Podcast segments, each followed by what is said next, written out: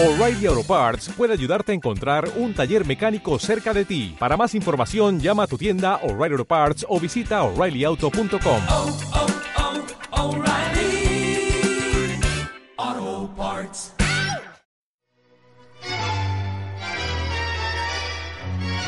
Bienvenidos a un micro de polémica en Barrabar, acá en el Museo de la Informática, nuestra nueva casa para esta temporada. El 11 de abril estuvimos en el Centro Cultural de la Ciencia, en donde se estuvo presentando el evento Mujeres Programadoras, traído de una investigación que realizaron Medalia y Chicas en Tecnología, para investigar el rol de las mujeres en las inscripciones relacionadas con carreras de programación. En los resultados arrojados en la investigación a lo que llegaron es a que hasta el 2015 por lo menos la inscripción de las mujeres en carreras de programación llegó a solo el 15% y más problemáticamente viene en descenso del 2010 que era del 17%. Así que bueno, arrojaron no solo los resultados, sino que charlaron un poco sobre lo que se podía hacer sobre estas problemáticas y sobre eso también charlamos un poquito con Lino Braneado, el ministro de Tecnología, y Julia Cacciapuoti de Medalia, eh, a ver qué pensaron del evento y qué nos podía encontrar al respecto.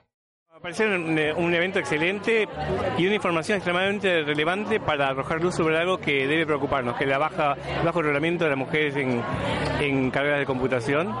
Me parece que es eh, un dato esencial para poder actuar, para poder implementar medidas que previerten la situación, porque realmente estamos limitando a un sector vasto de la población, el sector de la chica fundamentalmente, de, al acceder a puestos de trabajo dignos y bien remunerados y que permiten un desarrollo personal cosa que pocas actividades ofrecen en este momento. Así que eh, las felicito a las organizadoras, eh, felicito también a Medalia por haber apoyado esto y bueno, esperamos poder trabajar en conjunto para poder avanzar en este tema. Bueno, empezando por el evento, la verdad que eh, después de muchos, muchos, muchos meses de trabajo, o sea, me llenó el alma. Es, este, fue una alegría ver primero la convocatoria, eh, la calidad de, lo expuesto y toda la gente que, que participó, desde los más visibles a los más invisibles, eh, así que súper contenta con eso.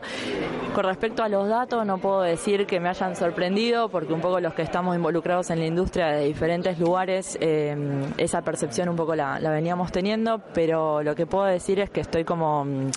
eh, iluminada, por decirlo de alguna manera, porque de alguna, de alguna manera logramos ponerle números a un montón de percepciones y, e incluso inferencias que, que venimos haciendo desde muchos, desde muchos lados. Eh, así que muy contenta por eso y porque como